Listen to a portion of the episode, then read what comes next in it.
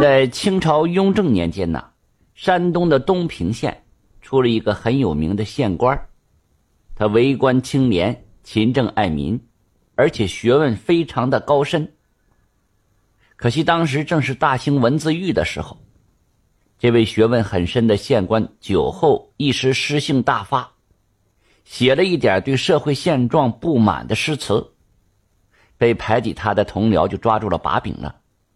这一不小心就被这皇帝下令斩首了，一家老小全部发配的发配，是杀头的杀头。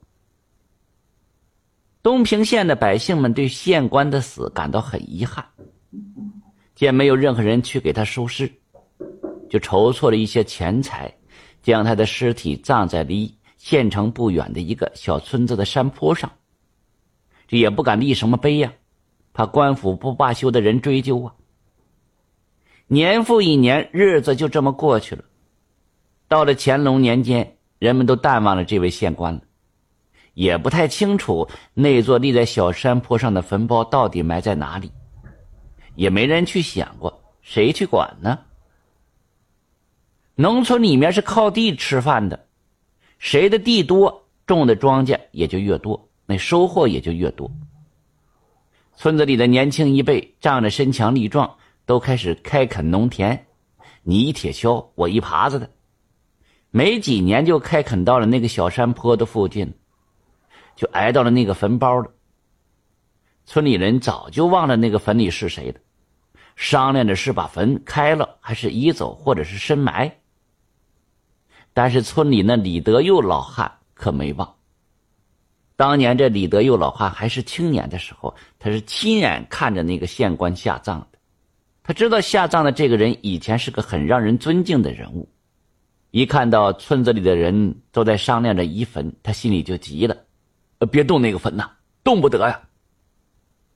村里的青壮年都很敬重老人，就请教说：“这为什么呀？”老汉呢，本来也没有什么说法，只是觉得不好。他左看看，右看看，看看青壮年手里拿的铁锨，灵机一动：“咱们村里呀，有个老祖宗留下来的规矩，就是欲坟三尺不动土。这意思就是说呀，你们开垦田地那是可以的，但是要遇到坟包的时候啊。”坟包周围三尺之内是不能动土挖掘的呀！大家你看看我，我看看你，听着李老汉说的煞有介事，就听从了李老汉的话，开田对那个坟四周三尺之内没有开垦，而那座坟也就留了下来。时隔三年之后，李德佑老汉的小儿子李长远远赴京城科考，这李长远今年才十八岁。但是天生就聪明，李老汉的四个儿子中属他最小，但是属他最聪明。三个哥哥和李老汉一起拼了老命的赚钱送他上私塾。这李长远也十分的刻苦，十八岁就刚好赶上了科考。老汉一家对他这次科考给予了很大的希望。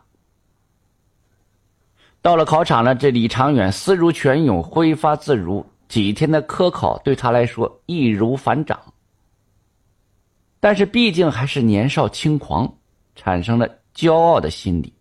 他不慎把文章中的一个“地”字漏写了上面这一点儿。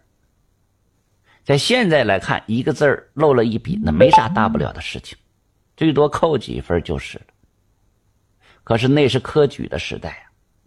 一篇文章中的字，如果漏写了半点，都会斥责为学风不谨。而且本次考试的科目，那是一分都没有的。更可怕的是，这个“地”字上面缺一点，这不就是暗地里指要砍了皇帝老子的头吗？乾隆年间的文字狱已经到了一字诛九族的地步了。李长远出了考场，才发现自己漏写了一点，顿时吓得魂飞魄散，后悔莫及。他失魂落魄的跑到客栈里，几天来是不吃不喝，脑海里只是寻思着如何能保住父兄的性命，而让自己来承担这场灭顶之灾。几天之后，在客栈整个人都消瘦了一整圈的李长远，却发现有迎接状元郎的队伍朝他这里走过来。呃，哪位是新科状元李长远呢？迎状元的官吏满面笑容就问：“李长远，这真是一头雾水呀！自己不是少写了一点，犯下了灭九族的大罪了吗？难道那个主考官没有发现？”几天之后，李长远参加完殿试，见到了主考官，就把心中的疑惑对主考官道了出来。主考官一听笑了：“啊，那天也真是奇怪了。本官看到你那个‘地’字少了一点儿，虽不想上奏你有大不敬之罪，但是这学风不谨之错，你是怎么也逃不掉的。”就在我要判分的时候，有一只苍蝇停在了那个地字上面缺的那个一点上。我是怎么轰它也不走，我一恼怒，直接用书本使劲一拍，没想到就正好成了缺的那一点了。哈哈哈哈！啊，竟然有这么巧合的事情！李长远心中庆幸之余，也有些疑虑。当晚，李长远刚刚合衣睡下，一个模糊的影子就出现在他面前了，他吓得差点就魂飞魄散。仔细一看，却是一个面容慈祥的老人。那老人还笑着说：“小友啊，不必惊慌，老朽是来报恩的。那苍蝇啊，便是老朽所化。